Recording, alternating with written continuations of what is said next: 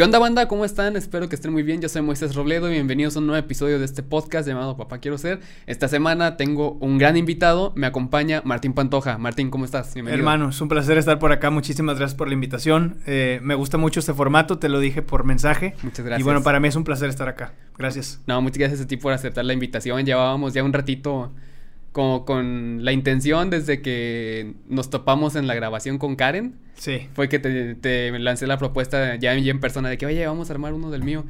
Y pues de ahí se fue, tiene como que ser unos seis meses, yo creo. Yo creo, fíjate que siempre que hay una conversación que lleva como tanto tiempo con ganas de llevarse a cabo, termina por ser una conversación muy rica y sé que esta no va a ser la excepción. Sí, sí, sí. No sé si lo has escuchado en, varios podcasts que comentan, ya teníamos la invitación en puerta y no se había podido y siempre terminan siendo grandes episodios. Entonces eso me, genera una expectativa muy linda. Sí, a mí también. La verdad es que el tener tanto rato como que se estuvo como marinando la, la plática y teniendo también yo la idea de que, ok, poco a poco fui pensando en temas que pudiéramos llevar contigo.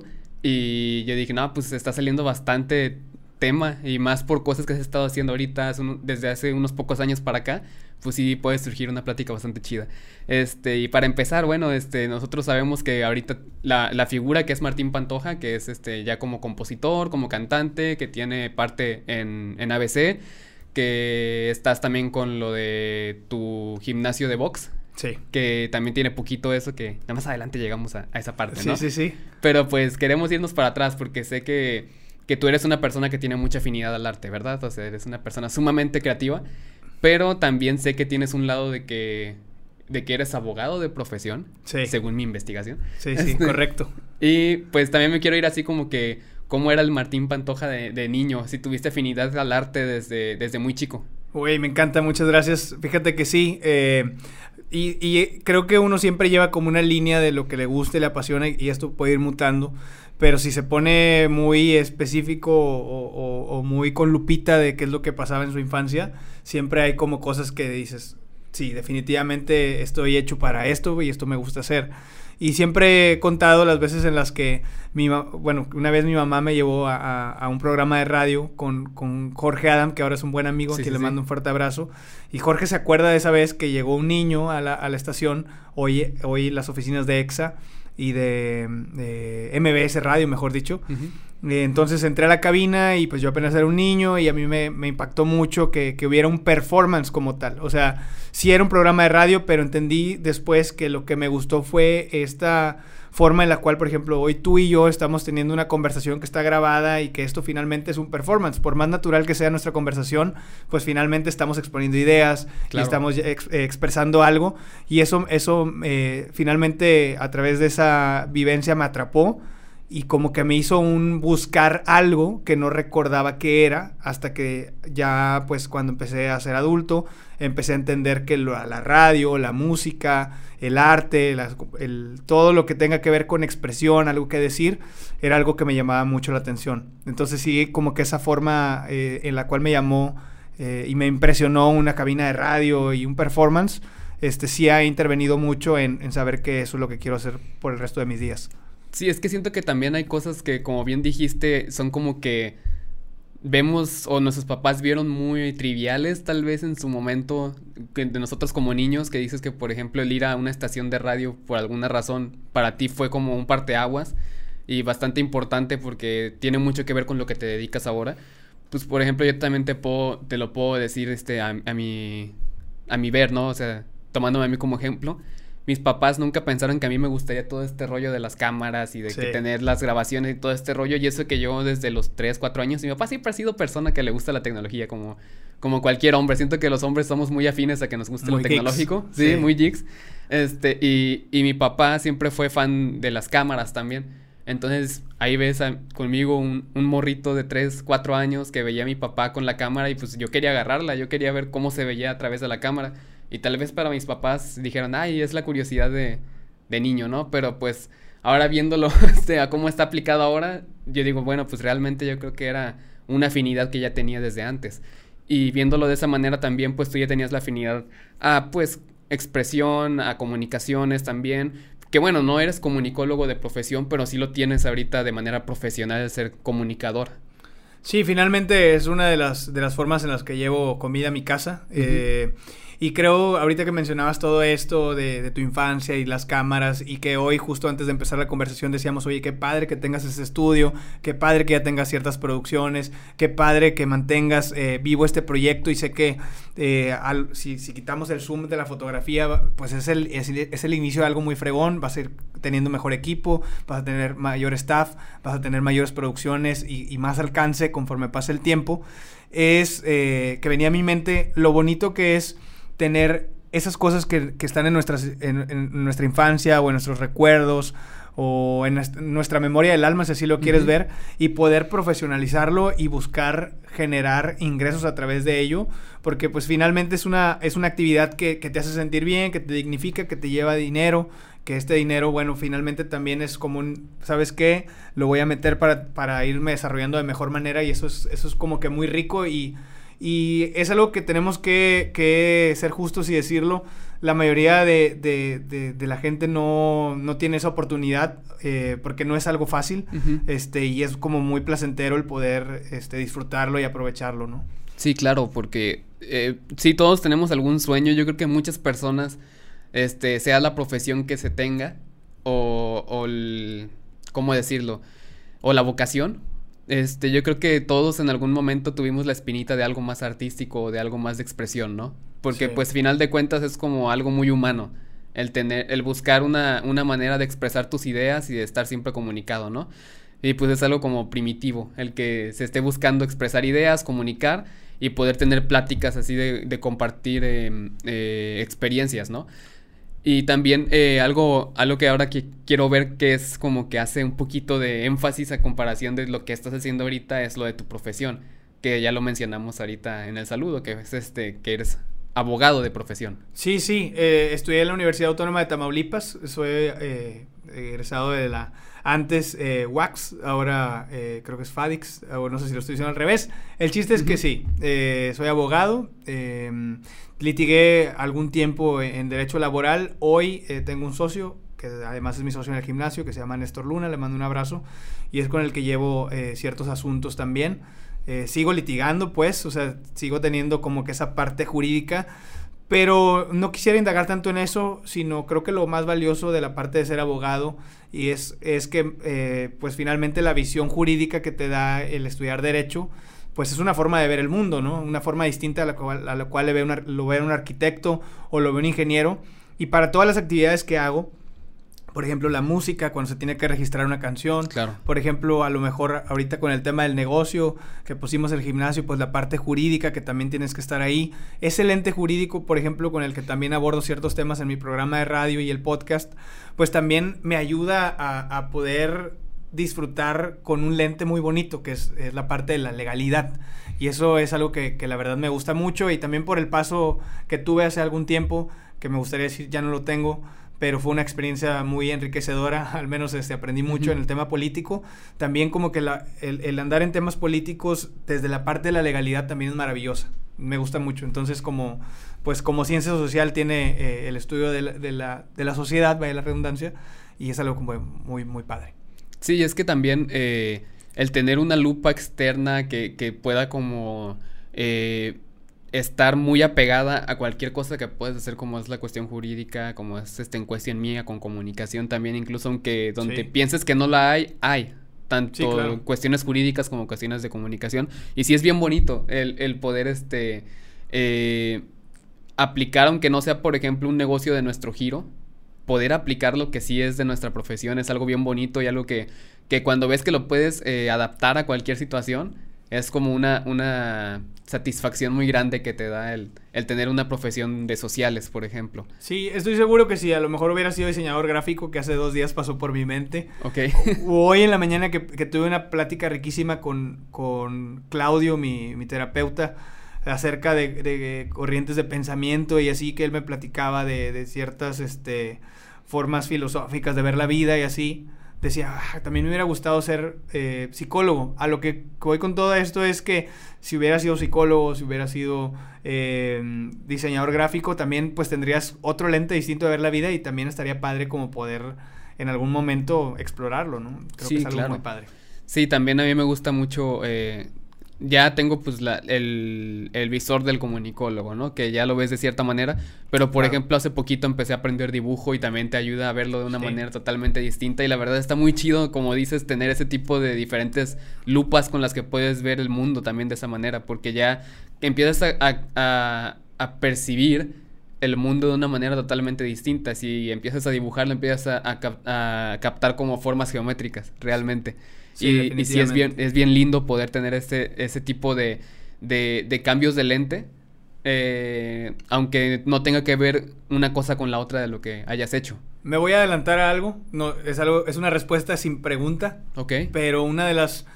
El lente que más disfruto utilizar, sin duda alguna, es el del arte. O sea, el del arte. Él es el que más me, me hace sentir vivo porque finalmente a través del lente del arte puedes. Todas las sensaciones pues las sientes más. O sea, todas las, eh, ¿cómo decirte? O sea, todas las emociones las vives más fuerte y además hasta cuando vas caminando en la calle, te lo juro que hay, no sé si te ha tocado ver algunos eh, portafolios de fotografía donde dices, oye, ¿por qué ese edificio en este enfoque se ve tan hermoso? Bueno, finalmente todos somos capaces de también ver ese tipo de cosas, simplemente hay que estar atento al ángulo correcto. Y cuando está, te pones el lente del arte, está padrísimo porque hay cosas tan ordinarias que tú dices, pues simplemente es un edificio, ¿no? O hay un árbol, este, eh, si ves para allá, pues sí, el árbol está ahí con la bugambilia y hay, hay este, un borde del techo. Pero a lo mejor si lo enfocaras en, en, la, en la fotografía correcta, estarías viviendo fotografías fregoncísimas todos los días. Entonces, claro. me gusta mucho el utilizar como la parte artística porque hasta para escuchar música en el carro, la puedes escuchar con el lente jurídico y pues vas pensando en otras cosas, pero si la vas con el, si vas con el lente artístico, te estás imaginando que vas en un video musical y es súper divertido, güey. De verdad, súper divertido, me encanta hacer. Sí, incluso yo también, este, yo también tengo mucha afinidad por la música, comparto eso contigo, sí llevo, este, un tiempo estudiando teoría. Este, y también sí me pasa que cuando, normalmente cuando voy manejando es cuando estoy como más pues estoy enfocado en, en, en, la calle y pues mis oídos quedan como que totalmente disponibles a lo que voy escuchando. Y primero estar como que nada más pues cantando la canción es una cosa, cuando cantas la canción que te sabes la letra, pues llega un momento en que dices, ah, no manches, no me había dado cuenta de que esta, esta parte de la letra está bien bonita o que está bien poética esta línea. Sin duda. O incluso ya hablando musicalmente, este, estás normal y de repente escuchas una variación por ahí, una, una tensión en la música y tú dices, ah, caray, a ver. Sí, silencios, acentos, motivos. está muy divertido. Muy divertido. checarlo de esa manera. Y, y ahora que estamos hablando de, de tu parte artística como, como cantautor, eh, investigando me doy cuenta que tú eh, empezaste con tu carrera musical en 2016, con tu, con tu primer CD, el de Sobre Ruedas. Sí. Pero, ¿fue en 2016 que empiezas a escribir o empiezas a escribir desde qué año? Todo, todo estuvo como... La música siempre me gustó, pero no sabía qué parte de la música era la que me quería dedicar, ¿no? Eh, antes empezaba a hacer covers, me gustaba subir covers a, a YouTube y así. A unos los covers hasta les fueron muy bien pero siempre como que yo decía quiero cantarle a la gente, ¿no? Pero también era como contrario pensar que no que, o sea, que lo que no quería era cantar las mismas canciones de los bares, pues. Y eh, hoy un hermano de la música, de las cosas, de las amistades más lindas que me ha dejado la música es, Jorge Torres Blues, que es mi bajista, este es mi hermano musical, es coautor en varias canciones. Y él fue el que me invitó este, a, componer con, con, Rafa Chimal, este, que también pues en su tiempo estaba componiendo con nosotros. Eh, y recuerdo que, bueno, rápidamente como conocí a Jorge, él puso en Facebook, oigan, estamos armando una, una banda de inéditos, alguien que toque el piano, la guitarra, que quiera cantar, este, eh, pónganlo aquí en los comentarios. Y yo me acuerdo que lo vi en un grupo que se llamaba Tianguis de Músicos de Tampico. Y le escribí y le dije, oye, yo, yo jalo. Entonces ya nos hablamos por Messenger y me dijo, vamos a tocar en, en una tienda de música aquí al norte de la ciudad. Este, yo, ah, pues toda madre, pues ahí nos vemos. Este, pero le decía, yo solamente toco covers. Y él me dijo, no te preocupes, tú jálate y aquí vemos. Entonces, pues llegábamos y tocábamos covers y yo veía cómo ellos disfrutaban como empezar a, componer canciones y melodías y todo.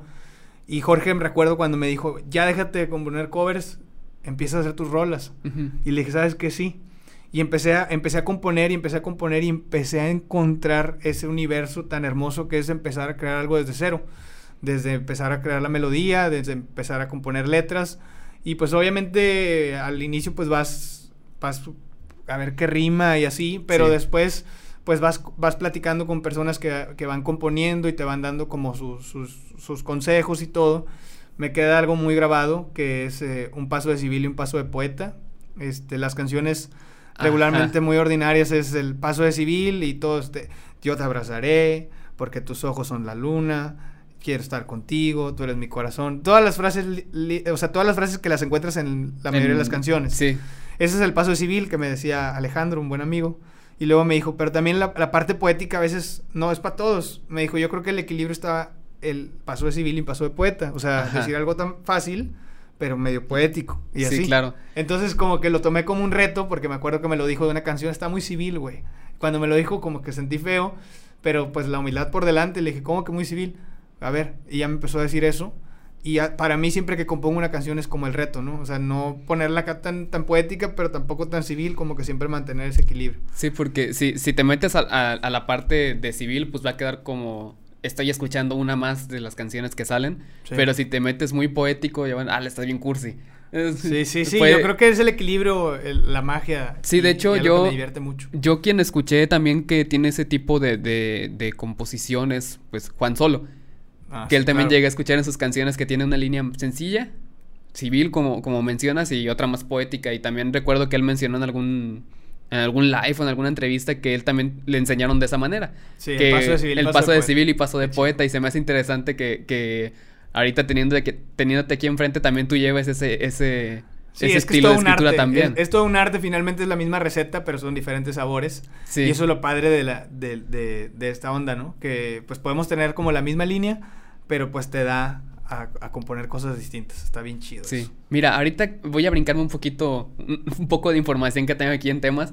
Ahorita que mencionamos a este compadre, a Juan Solo, que tú abriste el concierto y, fue así como que ya pudimos como que aterrizar más una plática ahí tú y yo. Sí, sí, sí. Este, ¿cómo, cómo te llegó la invitación de, de Juan Solo? O sea, de, abrir el concierto de Juan. Recuerdo que fue el fin de semana de la pandemia, donde todo inició. Justamente. Em, la verdad, no me acuerdo cómo estuvo, pero lo que sí tengo bien presente, y ojalá que Juan solo vea esto, es que algo que, que me gusta mucho de Juan es que siempre tiene como la humildad para, para poder abrir espacios a las personas que tocan en una ciudad y que muchas veces pues eh, escuchamos luego, ah, talento local, ah, pues sí, es alguien que te cuenta en Chibi, porque debería de poner la atención? Y él al invitarlo, al invitar al artista local a cada ciudad donde va, es como legitimar el arte de esa persona, ¿no? Que no debería ser así, no me voy a meter en eso, pero finalmente en el hecho lo es y, y es como un gesto muy padre que, que, que, nunca se me va a olvidar, este, porque además un cuate súper amable, buena onda, y bueno, pues eh, ahora sí que si algún día se me da la oportunidad de, de ir a, a, muchísimas ciudades y llegar a un público y al alcance como, como Juan Solo lo tiene hoy, que por cierto llenó ayer un, un teatro en Ciudad de México, que le fue súper bien, este, poder hacer esa, misma práctica. Eso, eso, es lo único que recuerdo de, de, de, esa, de esa noche, ¿no? Sí, de hecho es, es, este, también algo que se me hace muy, muy, muy lindo de parte de, muchos artistas que hacen eso. Hay otros que pues eh, llevan algún amigo, por ejemplo, y así. Y, tampoco está mal, obviamente. O sea, también es algo como un gesto muy, muy bonito para, para un amigo tuyo si tú la estás rompiendo y tú dices, mira, vente, tú también estás iniciando con tu, con tu camino, pues vente y, abre los conciertos tú. También es como una, una manera de ayudar al talento. Pero el, ir a cada ciudad, por ejemplo, y a cada ciudad en que te presentes, invites a alguien que esté artista de esa ciudad, es algo súper chido. Porque, como bien dices, no debe ser así pero se legitimiza el trabajo de esa persona, porque es, oye, mira, lo volteó a ver este, tal artista. Sí, claro. pero no debe ser así, claro, porque... Pero también es parte de, de, creo que de la manera de ser o la cultura de esta ciudad, que, seamos así. Es la lucha del artista independiente. Yo hace días estaba eh, teniendo algunos pensamientos y decía, bueno, finalmente el mundo no nos debe nada. O sea, también tú puedes hacer las mejores canciones, puedes invertirle la mejor calidad a los videos, puedes eh, incluso eh, meterle todo el esfuerzo a tu carrera musical, pero o a cualquier carrera, no necesariamente musical, y, seamos honestos, el mundo no nos debe nada, ¿no? Creo que también es en este juego de, de ver cómo puedo jugar con las herramientas que tengo para poder jalar al público y que digan, no, no me importa que me lo encuentre en HIV, el, el, arte que este cuate hace está chido y, mi reconocimiento por ello o aquí está mi boleto para oír sus canciones o es más, lo sigo en Instagram y en Spotify y lo, lo, apoyo musicalmente, ¿no?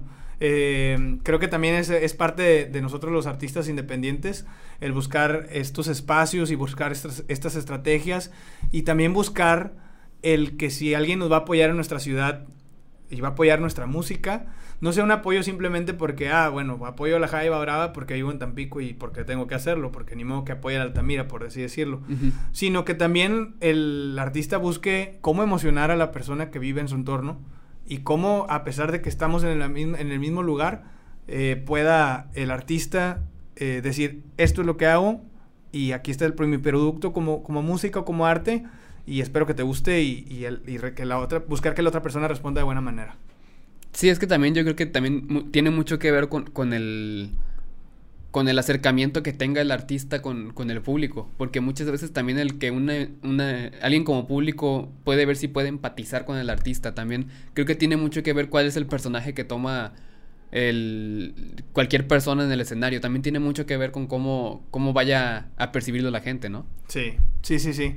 Y, y, y dato curioso, cuando vas a otra ciudad, eh, y sucede cuando alguien viene de alguien, alguien de Monterrey y es muy bueno, dices, ah, qué padre, y además viene de Monterrey, ¿no? O viene de Guadalajara, o viene de Houston, o viene de tal, tal. Y a mí me pasa que cuando me toca ir a alguna ciudad, pues esa barrera del, del artista local no existe, porque pues ya no soy local, estoy en otra ciudad. Sí.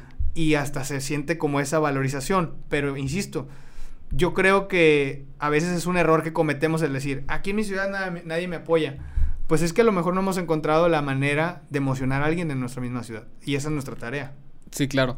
Finalmente. Y, algo, algo que, me parece importante, por ejemplo, resaltar aquí en Tampico es lo que le llaman el tampiqueñismo, que, que nosotros este, somos personas que tal vez no aceptamos mucho lo nuevo, muchas veces, pero en cuanto algo nuevo llega y le ah, gusta a la gente, te abrazan y ya no te sueltan. Y también eso es algo que nosotros como tan pequeños, pues es este...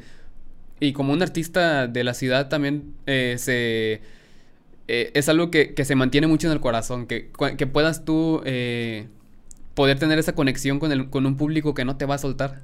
Sí, sí, sí. Sí, y es, es tarea de uno, insisto, es buscar la manera en que eso suceda. Sí, es, es algo, algo que, que sí se vuelve como que una parte difícil, pero cuando se logra es este... Sí, es mágico. Es mágico, sí, es, completamente mágico y sí lo he podido ver con, con varios amigos artistas y pues no, tú no eres la excepción. He visto que mucha gente eh, eh, apoya mucho lo que haces y que le gusta lo que haces, sobre todo. Una cosa es apoyar y otra cosa es que les guste. Sí, sí, sí. Pero yo veo ambas cosas contigo. Qué padre, sí, un poco. Y ahora que, que, estamos, seguimos con tu, con tu parte musical, tuviste en 2016 Sobre Ruedas, que es tu disco. Sí. Después en 2019 un EP. Eh, no, en 2017 sale Revolución. Revolución. En 2018 salió eh, Festival de Amor. Es que tienes partes que son singles y partes que son este EPs. EPs. Ajá. Ajá. Sí, sí. Que para en 2019 sale No Todo es Amor. Ajá. Y de ahí es No sé de ti, ¿no? Eh, 2020 salió Siempre para ti. Siempre para ti. Y 2021... Creo que 2021 no... Ah, no, 2021 fue Siempre para ti. ¿O no? Ya ni me acuerdo. vamos, a checar. Chécate Spotify, pero... Sí, ahorita el, mientras lo buscas, pues me gustaría comentar que No sé de ti es, es el último lanzamiento. Y eh, justo estoy ahorita, al momento de grabar este programa, en, en, en el proceso de, de, sacar nueva, nueva música. Ok. Este, fíjate que otra, voy a exponer un poco de mi terapia, pero platicando con, con, con Claudio, eh, que espero que no se moleste porque esté diciendo esto, le, decía de que no sé por qué dejé la música por, por, por dos años, o sea, del 2019 para acá, siento como que la descuidé y varios amigos o varias gente que le gusta lo que hago me, me, empezaba a decir de que es que yo no entiendo por qué lo dejaste, este, yo pensé que ya no lo ibas a seguir, que andabas ocupado en otras cosas y, y sí, entonces me dejé de preguntar el por qué y me, me empecé a preguntar el para qué lo dejé. O sea, ¿para qué lo dejé? Lo dejé porque cuando ahora que regresé, lo hago de una manera más madura, lo hago con más amor, lo hago con más madurez, bueno, otra vez, lo hago con una visión como más este, enfocada en lo que quiero comunicar. Por ejemplo, te cuento de las canciones que vienen. Eh, tiene, hay una canción que se llama Paredes de Cristal, que es una decepción que me di ahí en un tema laboral, eh, donde había un ambiente muy hostil. Y fue un... Yo, yo llevo, te lo decía, llevo seis años sin comer eh, carne y recuerdo que, que mencionaban que, que, si todos los rastros fueran de cristal, tuvieran paredes de cristal, la mayoría de la gente fuera vegetariana o vegana, ¿no? Ok. Entonces, esa misma ideología decidí trasladarla al corazón. Si todos tuviéramos como paredes de cristal en el corazón y nos quitáramos tantas máscaras y tantas, eh, pues... Eh, tantos prejuicios. Tantos prejuicios, tantos te voy a chingar, tantos, este, no me importa, primero yo. Creo que viviríamos en un mundo más alivianado. Y eh, de eso se trata Paredes de Cristal. También este, viene otra canción que se llama Viajero Interestelar, que es la historia de como un estilo principito donde alguien se, se ausenta precisamente por evitar un problema con, con, un ser querido y se queda ahí en el espacio, ¿no? Y es de esas historias que, escuchamos cuando, no, hombre, nos llevamos a todo dar, pero de repente se perdió, o sea, ya no me habla. Sí. ¿Y por qué? No, pues nada más desapareció. Entonces es como esa idea de que pues él anda arreglando ahí sus ondas pero no es nada personal con, con, contigo. Sí, pues. claro, es que es lo que dicen de que cada cabeza es un mundo y no sabes qué batalla está librando la persona que, que se haya desaparecido en algún momento. Haz de cuenta, esas dos rolas vienen, este, vienen otras dos, pero bueno, pues... Esas están todavía en... Todavía, ajá, pero viene mucha música y volviendo en el para qué dejé de hacer música, pues ya lo entendí, o sea, me, me platicaba Claudio de la de la idea de, de la historia del samurái que, que, desde niños les dan una espada y pues andan ahí en chinga, ¿no? Y después a cierta edad de la pubertad se las quitan y luego, este, después de ciertos años se las regresan. Y dice, y ahí es donde en verdad empieza el samurái porque ah, regreso a la espada que tenía, ¿no? y ahí es donde se dan cuenta si en verdad les gustaba. O, nada más lo usaban como un juego. Exacto. Haz de cuenta que así me pasó la música. O sea, ahora traigo la la idea bien marcada en el corazón, en la mente en todos lados y en mis prioridades, que la música me va a acompañar por muchos años, o sea, qué es lo que quiero hacer y qué es lo que me hace feliz y que a pesar de que hubo este, hubo este, este espacio de dejar de hacer conciertos o dejar de buscar tocar en otras ciudades o algo, o, lo que empecé a hacer ahorita otra vez, eh, pues fue, fue para algo. Sí, aparte, también como Tito funcionó para plantearte la pregunta de para qué dejé de hacerlo, también muchas veces el alejarte de algo que haces por mucho tiempo, incluso también este puedes puedes verte desde fuera y decir de que ok, ¿con qué sí me quedo de lo que estaba haciendo musicalmente Total. Eh, desde el 2016 para acá y qué quiero cambiar? Sí. Y también te ayuda como a hacer toda una introspección más, más fuerte, ¿no? Porque si realmente, incluso a mí me pasó con tres meses que dejé de hacer este podcast, tuve que replantear todo el formato en tres meses. No quiero creer que tanto replanteaste tú en dos años. Sí, totalmente. De hecho, hay una brecha musical de estilos tan solo en No sé de ti y siempre para ti y así, o sea, y con lo que viene ahora con la tendencia del pop de los setentas este, acá con el bajo muy funk y sonidos acá muy, este, con muchos sintes. Sí. Pues se va a hacer por completo distinto a lo que empecé componiendo, ¿no? Entonces, sí, sí, sí. por eso estuvo bien.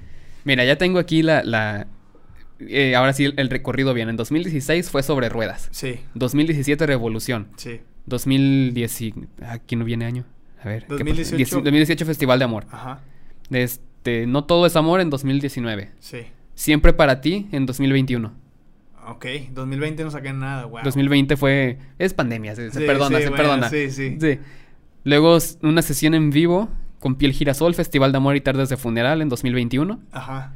Después ya viene No sé de ti. Sí. Y terminamos con, con esta sesión que acabas de publicar hace unas semanitas, la de eh, Tampifornia Sessions. Sí, Tampifornia Sessions es precisamente la parte del, del eh, lo acústico. Sí, la verdad es, eh, me, me, di la, la, oportunidad de poder escuchar esas versiones nuevas. Eh, la que tienes con Sauce, un saludo a Sauce. Este, con Lalo de, de Bossa Beat también. Eh, y la verdad se me, se me hizo muy interesante la propuesta de cuando metiste a Sauce, por ejemplo.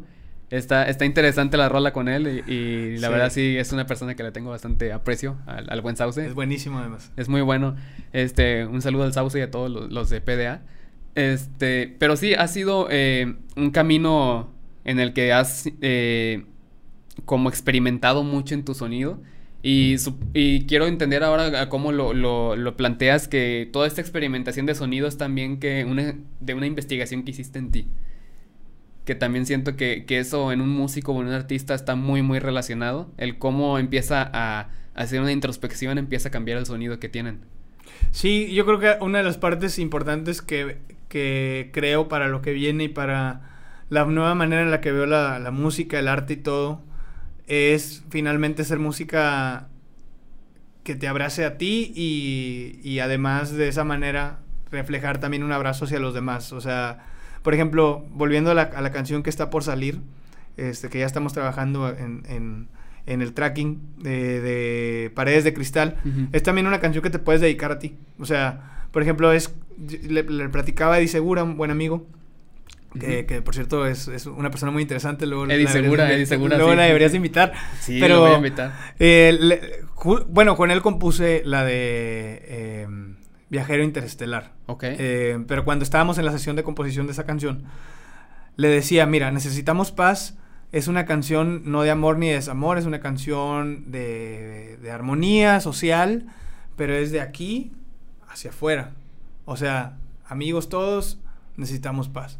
Y paredes de cristal es todo el entorno hacia adentro. O sea, haz de cuenta, al revés, paredes de cristal, a necesitamos paz. Ambas un mensaje de paz, ambas un mensaje de armonía.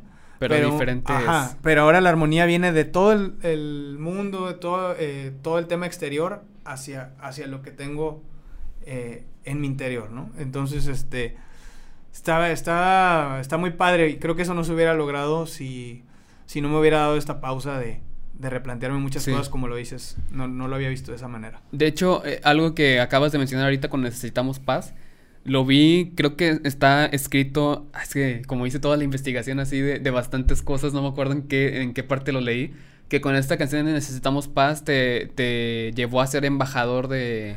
Ah, de, fue en el Universal, creo. En el Universal. Sí, sí, sí. Este, salió en el Universal y sí, eh, fue una experiencia muy padre. Hay una organización que se llama la Organización Mundial por la Paz, uh -huh.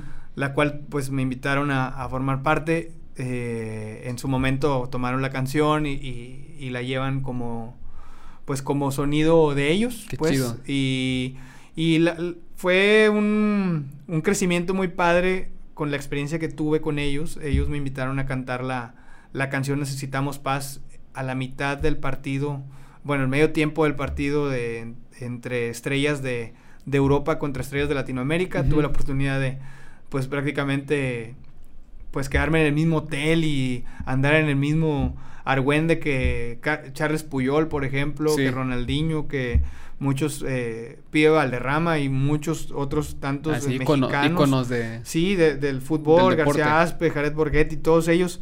Este, y pues yo nada más los veía en la tele, ¿no? Y gracias a esa, a esa experiencia los pude conocer. Y además el, estuvo padrísimo porque también, pues imagínate, eran cerca de 40 mil personas que estaban en el estadio. Y pues la gente va a ver el fútbol, no va a ver a alguien claro. cantar, ¿no? Y me acuerdo de, ese, de esa experiencia, hacía frío ese día en Querétaro y, y iba con mi papá, que, que por cierto le, le mando un, un, beso. Este, y me decía, ¿no estás nervioso, güey? Y yo, no. O sea, no, no. Y ya cuando ya me bajé a la cancha y ya vi que seguía yo, ahí sí me empezaron a temblar los pies. Sí, pues claro. Sí, güey. Y luego ves 40 mil personas. Sí, sí, sí. Y además no sabía si alguien ya andaba jaladón y me iba a decir, ya que se calle. O sí, no sé, ¿verdad? Que se iban a poner a malacopiar, pues. Sí, no sé. y la verdad es que fue una experiencia muy bonita porque tuvo un recibimiento muy bonito. Recuerdo que dije, el quitagolpes es arriba Querétaro, porque era Querétaro, ¿no? Sí. Entonces fue arriba Querétaro y todos, ¡uh! Y ya, desde ahí sí. se me quitó, empecé a cantar y pues una experiencia que nunca voy a olvidar, la verdad. Que, y, y, qué chido que, que, también este que hayan eh, tomado la decisión también de, de agarrar algo como un, su especie de himno, por así, por así llamarlo. Sí. Que, sí. que también es algo como que... Eh, también siento como que ha de llenar mucho Digo, no me ha pasado, pero también yo, yo puedo percibir que eso es lo que te llena, que, que te da satisfacción. Y el también que, eh, que tu arte haya ayudado para que una organización con, con una... Eh, con un objetivo tan, tan genuino y tan, tan orgánico como lo es la paz entre, entre pues, las naciones, decirlo sí. de esa manera, siento que también es algo que, que es, es, muy lindo que te hayan tomado en cuenta de esa manera. Sí, la verdad quisiera agradecer a, al buen Hugo Valderas, que además fue él el que me, el que, el que propuso la canción. Este, él conocía también ahí a, a varias personas de la Organización Mundial por la Paz y, recuerdo que él dijo, oye, no tienes problemas si mando la canción. Creo que es una parte muy importante que, que omití decir. Y este, y bueno, gracias al buen Hugo que, que tuvo ese detalle porque sin él pues también eso no se hubiera dado. Qué, qué, chido, entonces también le agradecemos a, al, buen Hugo, al buen Hugo que, que, haya enviado la canción porque pues te ayudó a tener Gracias Hugo. te, te, hizo, te hizo llegar a una experiencia tan, tan chida que también te, como conociendo o sabiendo que estabas en el mismo lugar que tantas que tantas celebridades del deporte, siento que también llenaste alguna parte de, de, ese Martín niño. Sí, sí, sí, eh, definitivamente. Nunca me imaginé tener una foto con Puyol, este, tan solo y, y por ejemplo, el Claudio Suárez, este, que también mi papá es bien futbolero y me acuerdo que en, esa experiencia, como te decía, me acompañó. Pues también para él fue así bien padre, el estar cotorreando con ellos y todo. Sí, sí, Pues, fue un fin de semana y desayunabas, comías y cenabas en el mismo lugar. Y digo, a pesar de que no se mantuvo el contacto con todos los futbolistas, ¿no? Claro. Por ejemplo, me hice buen amigo el Jagger Martínez, que por ahí nos seguimos en Instagram y no platicamos ni nada, pero nos llevamos muy bien en esa noche. Este, y pues también para mi papá fue una experiencia muy padre. Y lo digo como, como experiencia familiar, pero también como experiencia, pues, artística, pues también estuvo muy fregón. Sí. Mira, ahora que, que ya hablamos un poquito de todo tu paso, de lo que llevas hasta ahorita publicado, que ya estás más por, por sacar más, más música. Eh, vamos a platicar de un año en específico que yo siento que es un año que para ti fue muy importante porque hubo como muchas cosas envueltas, que fue el 2019. Sí. Hubo, haz de cuenta que mientras más iba investigando dije, ¿qué onda? Todo esto lo hizo en 2019, ¿en qué momento se dio el tiempo? Lo sé. Mira, estamos hablando de, de tu paso político, que fue en 2019, que fue por una, fue una candidatura por diputación. Sí. Con Movimiento, Ciudadano. Sí, sí.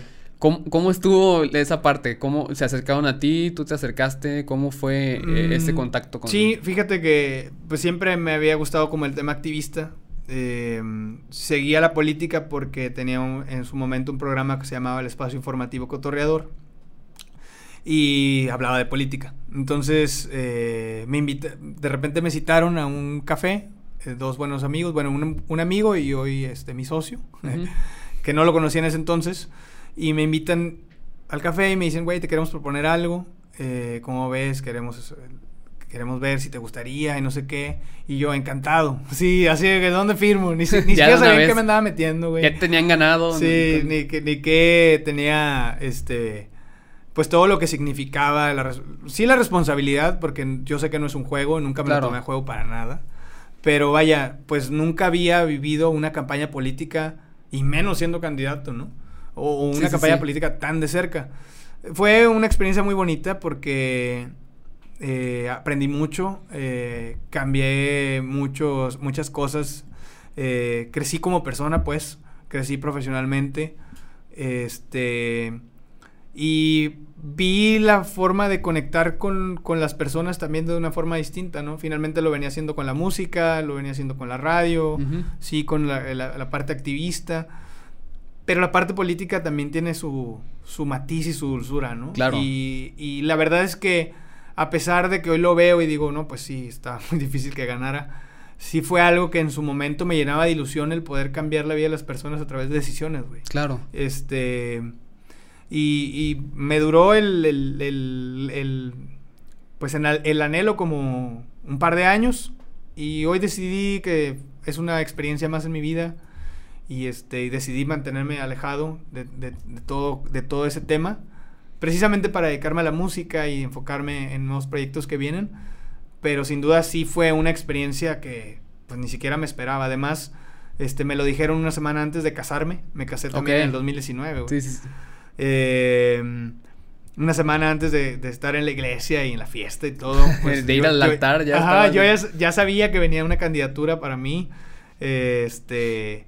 Y bueno, pues hablamos de los lentes al inicio de la conversación, ¿no? El tema del lente político también tiene, tiene su, su encanto, ¿no? Claro. Este, está, está interesante. ¿Y, y qué, qué, cambios hubo para ti de ser el Martín Pantoja de la radio, Martín Pantoja artista, a Martín Pantoja político? Mm, Sabes, creo que es la primera vez que lo voy a decir, este, pero eh, ahí va a pesar de que siempre me manejé muy transparente, siempre me manejé, nadie me decía, nunca nadie me dijo, güey, tienes que decir esto, o tienes que proponer esto. Eso es algo que me gustó mucho de, de, mi campaña y de, de, mi paso por la política, siempre fue el, si yo quiero decir esto, lo voy a decir. De hecho, tu campaña se llamó diferente, ¿no? Sí, sí, tenía la idea, tenía el, el, la bandera de, de buscar eh, promover algo que que, fuera nuevo, que fuera un joven que andaba en tenis y que podía este, andar con tatuajes y aspirar a cambiar la vida de las personas a través de las legislaciones, ¿por qué no? Em, pero, pero sí, hablando del lente político, sí siento que en el último momento sí me terminó por consumir un poco en el sentido de que, de que tenía que enfocarme más a eso que a, que a lo que en verdad me gustaba y que es una de las razones por las cuales te digo que decidí mantenerme alejado. Y sí es un buscar el equilibrio entre decir lo que quieres, pero cómo lo dices. Claro. Muchas veces, a veces, muchas veces no tenemos como el filtro de decir lo que queremos y comunicarlo a los demás, porque dices, bueno, pues si me entienden una cosa y yo dije otra es muy problema de la otra persona, ¿no? Pero cuando estás con el ente político, definitivamente todo cuenta y es como un... Mm, o sea, no me conviene, y no por un convenir económico. No, no, no. No me conviene que, que, que yo diga algo y se entienda otra cosa porque finalmente me interesa y va a impactar mucho si, si logro dar mi mensaje de manera clara.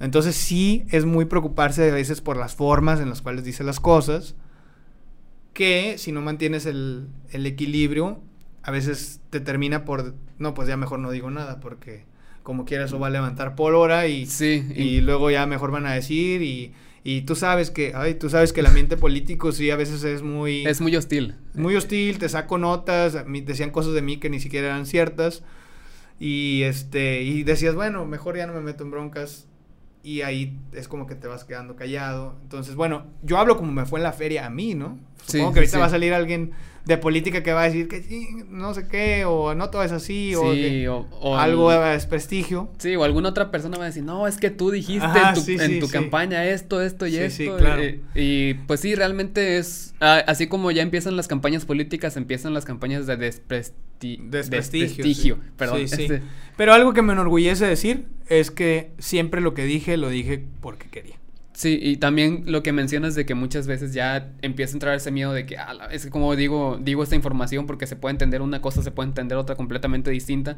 Luego también llega a pasar que, que por tanto miedo a eso, ya terminas diciendo tu departamento de comunicación, por ejemplo, ya ustedes este, escriban y yo lo digo. Nada que se me hace súper triste porque pues ya ahora sí que ya no hay eh, sustancia en lo que estás diciendo y simplemente eres un un micrófono de, de otras mentes, ¿no? ¿Y cómo esperas que te crean si ni tú crees lo que estás diciendo? Sin duda. Por ejemplo, otra cosa que, nunca había dicho es que dentro de mi campaña siempre quise mencionar como los derechos de los animales. Y a pesar de que hoy todos podemos estar de acuerdo con el derecho de los, derechos de los animales y, el, el, buscar condiciones más dignas para las mascotas y todo esto, en su momento, si tú hoy dices, o si tú en algún momento dices que vas a meter, o, o sea, en el lecho, imagínate tú en el lecho, que al vecino que, que no le da de comer a su perro, lo tiene ahí sin limpiarle, no sé qué, tú llegues como autoridad y te lo lleves y lo pongas en una, en, en, una cárcel o, en, lo prives de su libertad por no atender un perro, en su momento no va a ser popular, o sea, no va a ser va a ser ¿por qué hicieron eso? Abuso de poder, los familiares de ese vecino que a pesar de que fue eh, con un trato indigno al animalito, este, pues te, se van a ir con todo, tus detractores políticos te van a aventar, entonces dices, ah, mejor ya, mira, sí quería decir eso, pero, ok, me voy a enfocar en otras cosas. A ese tipo de cosas me refiero, ¿no? Sí, sí, sí, claro.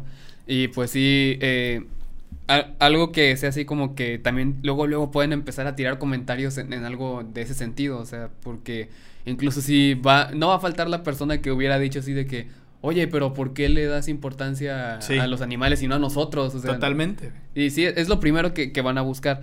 Pero sí, eh, eh, lo importante es que a pesar de que haya sido una u otra razón, pues te quedaste con una experiencia que tal vez no te esperabas, pero pues que también ahora ves con mucha con mucho anhelo, con mucho cariño también. Sí, sí, digo, porque finalmente me, me terminó de curtir en muchas cosas, me hizo madurar en otras, eh, descubrí que podía hacer cosas que no sabía que podía hacer. Y bueno, creo que sería injusto decir, ay, ya, la política va y va y no, no saqué nada este, como experiencia personal. No, o sea, yo creo que sería injusto hacerlo. Creo que hay que tener una evaluación digna y si es que hay, si, y si es que hay necesidad de evaluarlo, ¿no? Finalmente me quedo con las cosas padres. Este, conocí muchos amigos. Eh, y entendí muchas cosas de, de, la humanidad gracias a la política, entonces pues estuvo bien. Sí, o sea, ya es quedártelo como una experiencia que disfrutaste estos puntos, estos tal vez no tanto, pero pues ya, o sea, es una experiencia que, que, se disfrutó a final de cuentas. Sí. Y, y, continuamos con tus experiencias del 2019. Ajá. En el 2019 formaste parte de la edición de ese año de La Voz. Ah, sí, también. Que en ese momento, eh, de acuerdo a mi investigación, audicionaste con Stand By Me de Benny King. Sí. Y... Eh, ¿Por qué? ¿Cómo es que elegiste o cómo llegaste a esta canción de, de, de Stand By Me para audicionar con ella? Fíjate que es una de las canciones que más me gustan. Este... Creo que en ese momento de mi vida tomaba muchas cosas a la ligera. Ok. Y recuerdo así como que, ¿qué canción? Pues esa, a ver qué, qué, qué es lo que sale, ¿no? Este... Y fue, la voz, pues sin duda fue una experiencia muy, muy padre también. Eh, me hubiera gustado vivirla con más intensidad. Creo que hablando y, siendo un poco transparentes en que tomaba las cosas a la ligera, siento que es como, ah, la hubiera disfrutado tanto ese viaje, ¿no? en lugar de estar pensando en otras cosas.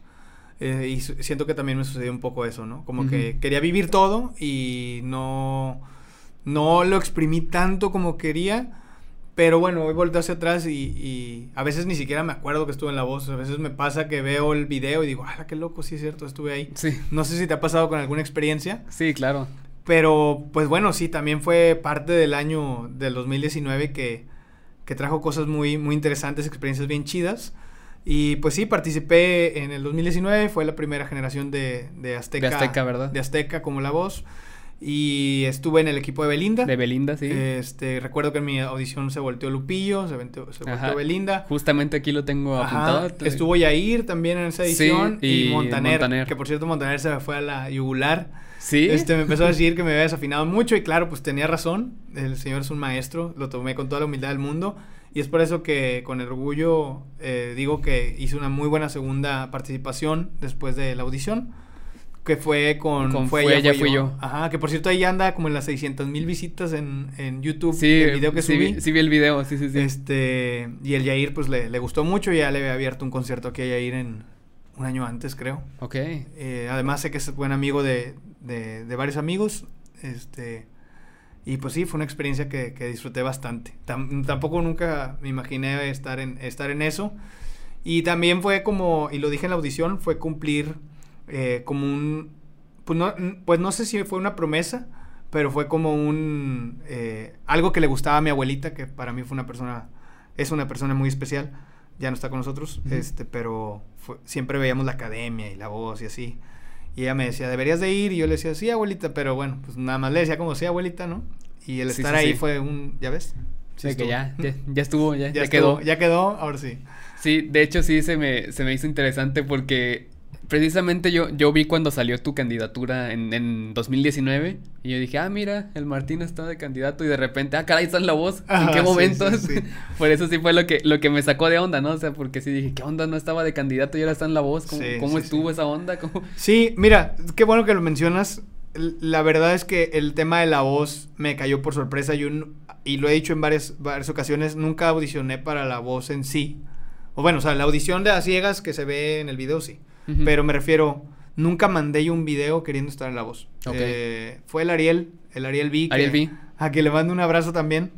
Promoción de amigos aquí, ¿no? Sí, una vez, una vez. Pero bueno, eh, Ariel V este, descargó un video y él me decía, güey, métete la voz, métete la voz. Y yo, no, porque ya, ves, eh, ya ves que él estuvo una edición antes. Sí.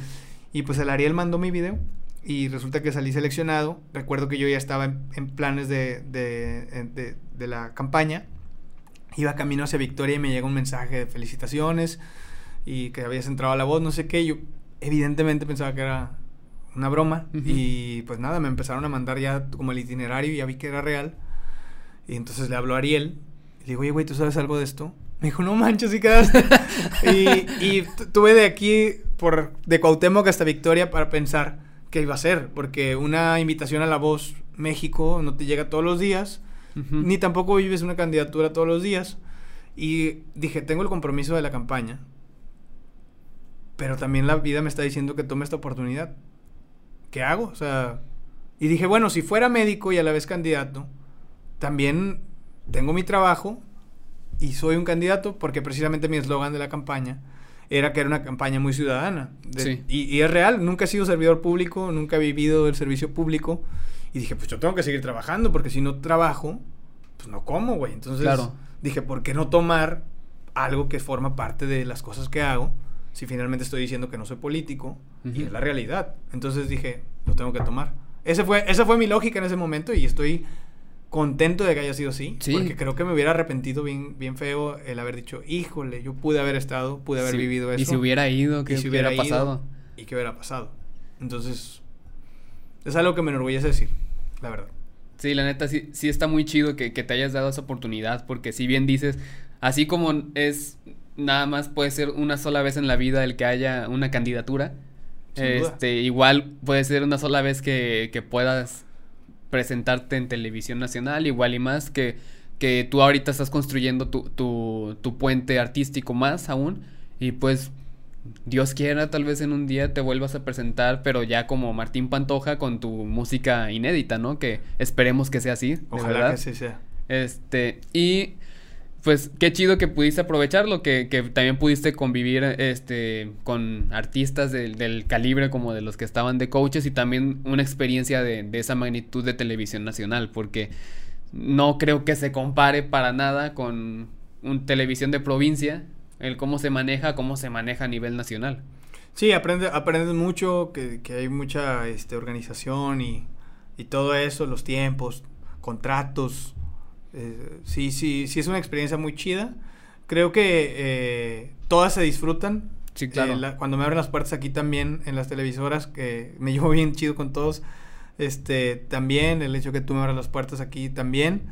Pero pues sí es una experiencia distinta, ¿no? Sí, este, claro. Finalmente es como, wow, no sabía. Tan solo el escenario de la voz es un escenario impresionante. impresionante. es un impresionante. O sea, te paras y sientes el vacío que no sé si vacío, pero sientes como el, la energía de, de, todas, de todas esas máquinas que valen millones de pesos y están ahí a, la, a, a, ver, mijo, preséntate. Entonces, sí. Sí, sí es una experiencia muy, muy dura. De, hecho, rápidamente no quisiera andar tanto en eso, pero hubo quienes eh, en los ensayos o en los camerinos cantaban padrísimo, padrísimo, padrísimo. Y se quedaron mudos en la voz. No salieron sus audiciones, o sea, sí está fuerte el escenario. Y es, es, un golpe bien duro. Deja tú nada más el escenario también.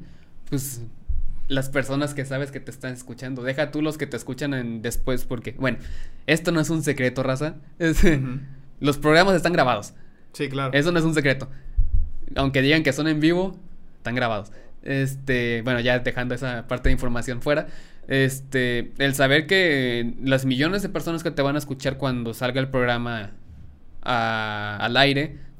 O también me parece que también hay cierta, cierto público en las audiciones. No estoy completamente seguro. Eh, sí, sí, sí, ¿verdad? sí, hay, Este, y los coaches. Sí, sí.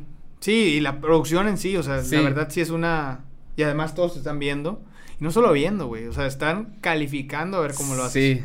Es por eso que, señor Montaner, tenía usted toda la razón, estaba muy nervioso y sí, me eh, desafiné. ¿Eso fue en tu audición? Sí, en la audición. Porque el video que yo vi de la audición se cortó ya cuando... Se corta el video ya ah, cuando se voltean todos. Me hicieron el paro porque sí me... se me fue muy feo la yugular. Pero no, no. Yo, yo no me lo tomo personal, sé que lo hizo... Sí, claro. Y lo hizo para enseñarme algo y así lo tomo porque en verdad sí aprendí de sus comentarios. Sí. Y ahora, bueno, ya dejando de lado esta, esta, esta parte de la voz, vámonos a otra parte que, si no me equivoco, también fue en 2019 Ahora sí que hay que, para que hablemos tenemos que hablar. Sí, es cierto. Ah, no había pensado que en el 2019 salió Tenemos que hablar. Sí, Tenemos que hablar es eh, mi cara periodística. Eh, son conversaciones con, con expertos que, que, llevan temas, pero los temas que se tocan son, eh, mm, ¿cómo decirlo? Temas que abonan a un crecimiento personal, o sea, a estirar criterios. Eh, han ido posturas eh, de, de feminismo, eh, contra machismo, eh, comunidad LGBTQI y emprendedurismo. Vaya, siempre es como buscar salirnos de la caja y encontrar una conversación que abone algo. Y podemos o no estar de acuerdo, siempre lo he dicho. Claro. Pero es interesante escuchar porque aprendes puntos de vista, ¿no? Sí, incluso eh, aunque no estés de acuerdo, pues el, el tener ya como que esta toda, es, toda esta información extra de, de, de, otro, de otras personas que piensan lo, lo, contrario a ti, pues también te enriquece mucho. Sí, claro. Porque también te ayuda a entender las posturas. No, o sea, para que no seas esas personitas que piensen que tu postura es la sí, única que existe, que existe sí, o que es la correcta o que tienes tú la verdad absoluta. No, qué difícil. Eh, no, sí, la verdad este, es, es horrible que todavía existan personas así, pero eh, como eh, lo que no estoy seguro, eh, no me quedó completamente claro en la investigación es si tenemos que hablar todo el tiempo estuvo en ABC. No, al inicio empezó en Radiorama, en Radiorama. arroba FM porque arroba FM fue mi casa del, desde el 2014 que empecé con un programa que se llamaba El Botanero. Okay. Que, que bueno que no está grabado porque hacíamos puras tonterías. este, pero bueno, con eso fue con, con, lo que inicié en la radio. Este, era un programa de, de desmadre totalmente, ¿no? Sí. Ya de ahí viene el espacio informativo cotorreador, después viene el, el, espacio de campaña y ahí es donde la campaña también ayuda a agarrar como temas sociales y llevarlos a través de conversaciones y ya nació Tenemos que hablar. Estuve ahí creo que tres meses. Uh -huh. Y ya después nos mudamos a, a hoy mi casa, ABC Radio, el Sol de Tampico. Y pues de ahí llevamos ya, este, desde entonces, que fue en noviembre del 2019. Ya va para tres años. Sí, para tres años. Para tres años más o menos.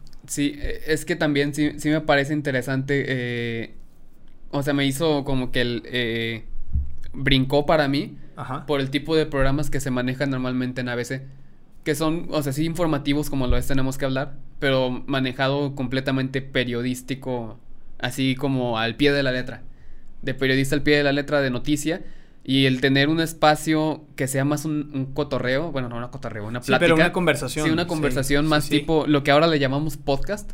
Sí. También es algo que, que sí me, me pareció interesante y que siento que también fue una decisión acertada que se haya hecho algo así, porque fue poquitito antes de que explotara el, el, el formato podcast. Sí, de y, hecho, y de tú hecho te pudiste subir antes. Sí, de, de, hecho desde el primer programa fuimos podcast. O sea, siempre tuve esa visión de que tiene que ser podcast y tiene que ser podcast, ¿no?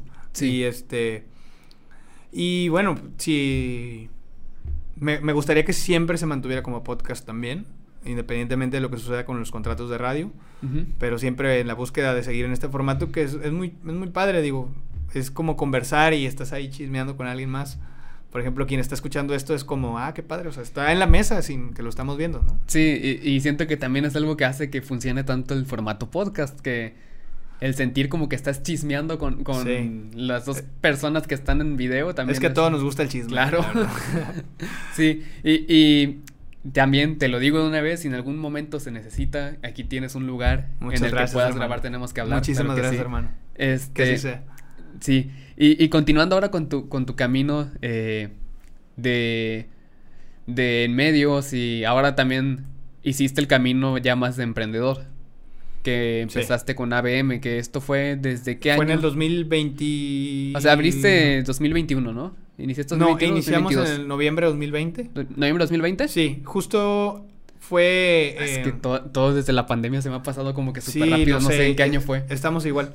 De hecho, este fue una idea que nació en un viaje al cielo, a Gómez Farías. Uh -huh.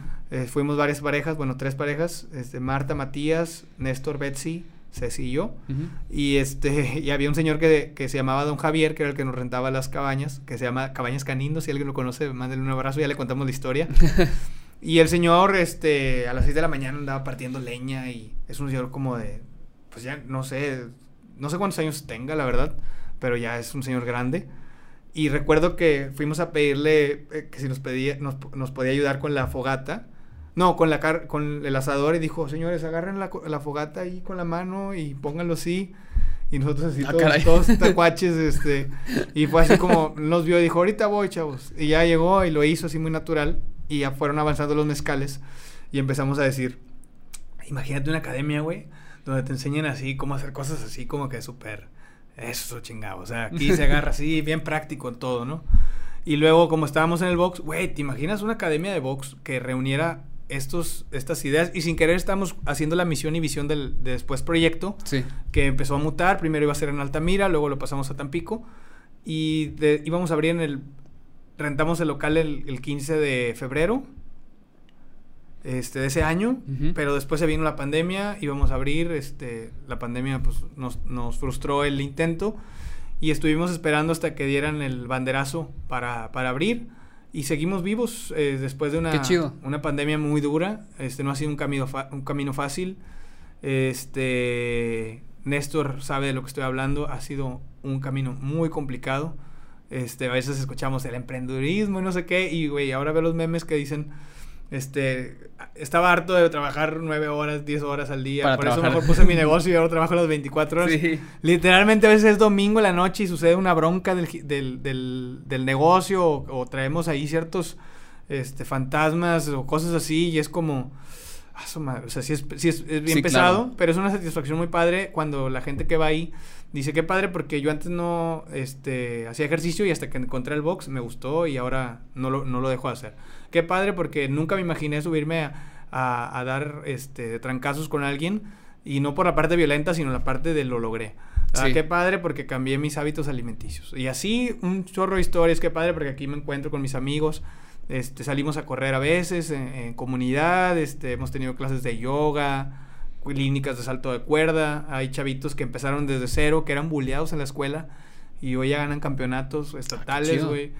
Este, ya los piden, oye, yo quiero, por ejemplo, un prospecto, tenemos varios, pero voy a decir uno nada más. Este, Jesús el Pitbull Ortiz, le decimos. Este, que ya incluso es de que, oye, yo quiero al Pitbull que se jale aquí a Poza Rica. Y ahí va el, el morrillo, ¿no? Qué que chido. tiene 15 años, o sea, y empezó a entrenar a los 13 y ya vi- yo vi el cambio Dos de años ya seguridad. está. Y esas son las partes que dices, vale la pena un negocio que cambia vidas. Claro.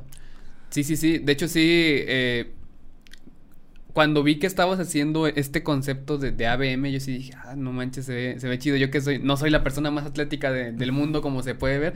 Pero este, sí se me hizo muy interesante. Que también tengo así varios, eh, tengo amigos que han ido también allá. De repente, ah, mira, están ahí en, en, el, en el gym de Martín, qué chido.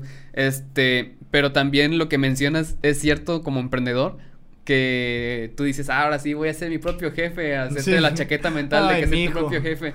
Este, y llegas, y por ejemplo, yo, este, este espacio que es creo de tres y medio por tres y medio, no sabes los dolores de cabeza que me ha dado sé. para manejarlo. Y, o sea, yo estoy diciendo nomás este cuartito que, que es lo que es el negocio. Sí. Este, bueno, son más cosas, ¿verdad? Pero Sí, así- pero te entiendo la idea, te entiendo la idea. Sí, es, es lidiar con muchas ondas. Sí. Este, pero vale la pena. Por ejemplo, ahorita, si me das oportunidad de decirlo, Claro, dale. voy saliendo precisamente de una junta. Estamos por arrancar una. Como, como lo dije, tengo seis años sin comer carne. Este.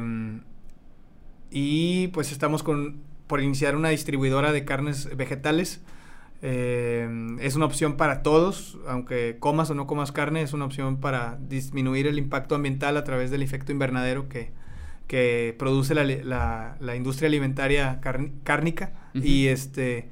Y además, pues es una manera como que dices, bueno, hoy voy a comer sin, sin crueldad animal, güey, porque pues digo, no quiero andar tanto en eso porque no quiero radicalizar este podcast. No, no, no, de que- de que- Ajá, o si quieres tú dale. tú Pero dale. bueno, sabemos lo que sucede en los rastros y, y- y la- las prácticas que yo creo que si lo viéramos nos, nos lo pensaríamos dos Claro. veces. Y es una forma de decir, oye, pues voy a disminuir la, la carne y además es una fuente de proteína vegetal muy buena, es comer bien, comer saludable, además rico. Y es la idea. Este, empezamos en dos semanas la, ya la distribución, va a haber pedidos a domicilio y todo. Este, va a estar aquí en la zona y va a haber pedidos nacionales y todo. Estoy con el buen Darío. El proyecto se llama Don Teo. Darío, te mando un abrazo, carnal.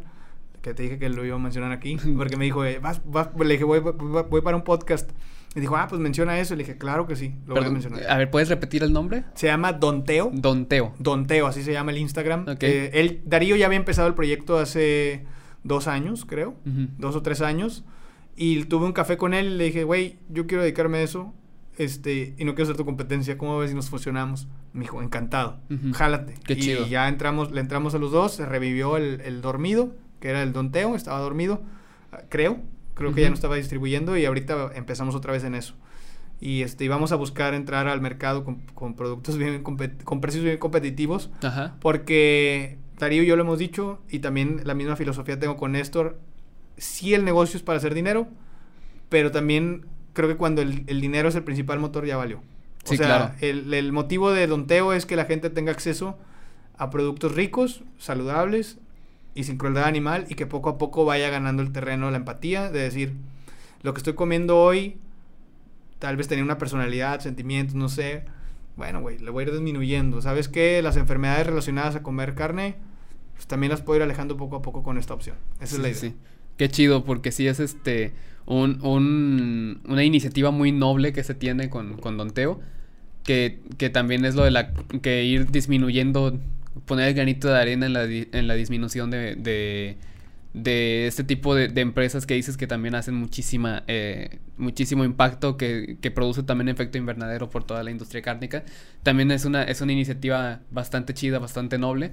Y que la verdad espero que ahorita dentro de 15 días la raza que esté viendo esto sí vaya a, comprar que yo no, yo siempre he sido así de que no manches, como que carne de origen vegetal, pero bueno, va, ahora sí, vámonos a, a, a ver qué. Te, te, invito, porque vamos a hacer cápsulas y todo, de hecho estábamos grabando una antes de venir para acá, te invito a que eh, nos acompañes en una receta vegetariana vegana, pues. Sí, claro. Este, que estoy seguro que te va a sorprender el sabor, güey. Digo, no es comercial así de que, ah, están riquísimas, pero te va a sorprender, o sea, vas a decir, ah, qué padre. Sí, pues va, se arma, llevo cámaras y grabamos todo. Órale, güey. También se arma. Me, da gusto. Este, entonces, eh, ahora estás con esta parte que mencionas que llevas seis años sin comer carne, que también me dijiste ahorita antes de empezar a grabar que es, estabas con un estilo de vida vegetariano desde hace seis años. Sí, desde hace Y hace poquito empezaste a practicar eh, sí, el veganismo, el veganismo como tal, sí. Ok. Qué, qué chido, la verdad, este, me, me, da mucho gusto poder platicar contigo, Martín. Gracias, carnal. Eh, ahorita eh, estoy ya por empezar con esta nueva parte del podcast que a mí me gusta mucho, así como que el poder platicar con alguien que, que sea, que pueda aportarle algo chido a, la raza, que es tu caso, Martín. Muchas gracias, hermano. Este... Es un placer también, la verdad, conversar y, y me da muchísimo gusto este, que ahorita platicábamos de que, de que emprendiste este proyecto y ya tienes varios este, clientes y todo eso y de verdad, te lo decía, de, entra en mí en una nostalgia porque pues también en algún momento tuve un cuarto este, como de estudio, pero musical y me da muchísimo gusto ver que, lo estás haciendo, te lo digo de corazón. Muchas este, gracias. Qué padre que, que me hayas invitado. No, muchas gracias a ti por aceptar la invitación. Y mira, para, para poder eh, darle cierre a este episodio, ¿qué, ¿qué, le puedes decir a la raza, a los chavos que están, este, eh, que les puedas dar un consejo de que muchos ahorita por, por la pandemia que sigue latente, eh, han perdido mucho su, su motivación, han caído mucho en depresión, han caído en ansiedad y que realmente eh, muchas de sus pasiones las han abandonado por esto mismo. ¿Qué le podría decir a, esos chavos que están en esta situación? Siempre que me piden un consejo me da un poco de pena decir, ahí les doy un consejo. Pero es un consejo que me di hace tiempo y que lo descubrí precisamente a través de una oportunidad de, salir fuera de México a visitar a mi hermana que vive en Toronto. Y precisamente venía como de un estrés muy cañón por cosas que tenía aquí. Y el, el irme tantito a visitar a mi hermana y regresar y ahorita que acabo de ir también a, a Texas a tocar el fin de semana pasado, como que dije, güey, a veces está padre saber que no todo es, eh, o sea, que nuestro entorno no lo es todo. O sea, como que las broncas que nosotros tengamos aquí, siempre, siempre está como la opción de, de, volver a empezar, de aventar todo en la mesa y decir, ¿sabes qué? Eh, voy a iniciar un nuevo proyecto y, y, no es que lo tengas que hacer, pero el saber que, tienes esa herramienta de, empezar de nuevo y nada pasa, este, es muy liberadora porque te quita como lo, lo, aprensivo de querer que las cosas salgan como tú quieres y que finalmente nada es para siempre, ni lo bueno ni lo malo, entonces hay que disfrutar el proceso.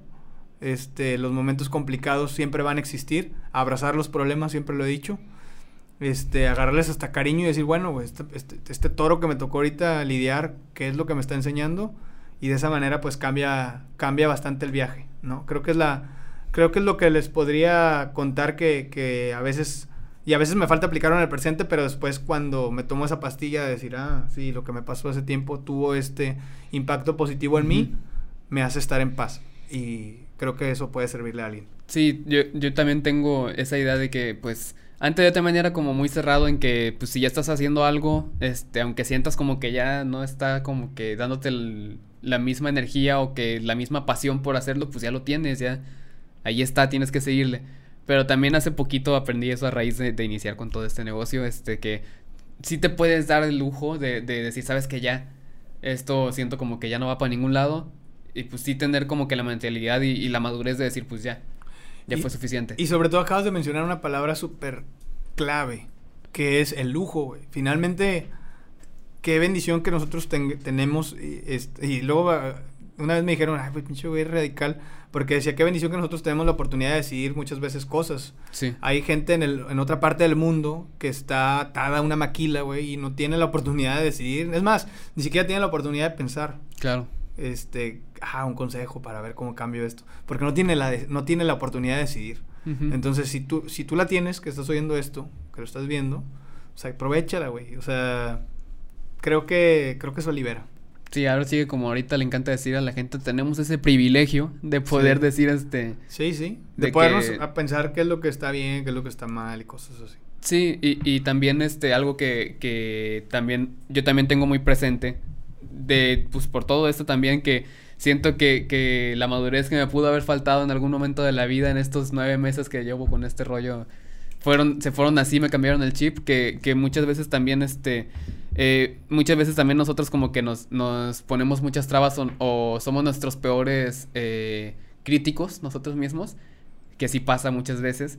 Eh, y cuando nosotros fallamos, nosotros somos los primeros que, no, que nos castigamos y nos estamos regañando. Pero realmente yo también era así. Pero a raíz de todo esto ya me di cuenta de que ya me ha pasado que se me pierden audios, que, que una toma no quedó como, de, como debía quedar y pues obviamente es un golpe bien fuerte hacia, hacia, hacia ti. Claro. Y más pensando que es tu, tu, chamba ya, que de ahí estás ganando, estás este, generando. Pero ya después, ya tuve la, la, el aprendizaje que, que, se los paso a, toda la raza también, con, eh, unido a lo que tú acabas de decir, eh, que también nosotros tenemos que, que aprender a fallar. Y pues también pues fallar para poder aprender, ¿no? Sí. No, no me acuerdo dónde escuché esto, pero una vez decían, oye, ¿no te molesta lo que te dice la gente? Así los insultos y dices, güey, si oyeras lo que me digo yo, sí. este, te sorprenderías, pues eso que me dicen no, no, no sirve de nada. A veces somos bien duros con nosotros, ¿no? Pero bueno, pues ya. Sí, luego tomamos la excusa de que si me lo digo yo primero no me va a afectar si alguien más me lo dice. Sí, sí, totalmente. Martín, muchas gracias por aceptar la invitación, por venir a cotorrear un ratito.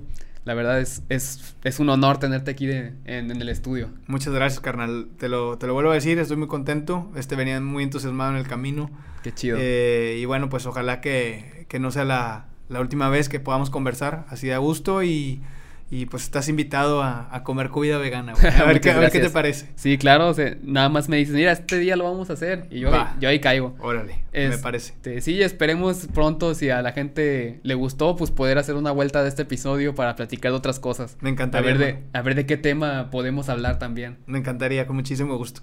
Entonces sí, muchísimas gracias a todos por ver. Eh, primero también, eh, Martín, ¿cómo te encuentran en redes sociales? Martín Pantoja, en Facebook, en Instagram, en Twitter, en Spotify sobre todo. Este que me encantaría que, que se escucharan a dar la vuelta a mis canciones. Y pues por ahí podemos estar en contacto. Claro. Raza, muchísimas gracias por ver este episodio. La verdad, eh, fue un episodio que, que, me gustó mucho, bastante divertido. Eh, eh, dentro de una semana los, los veo con otro episodio y pues ahora sí nos veremos hasta la próxima. Ahí nos vemos. Bye.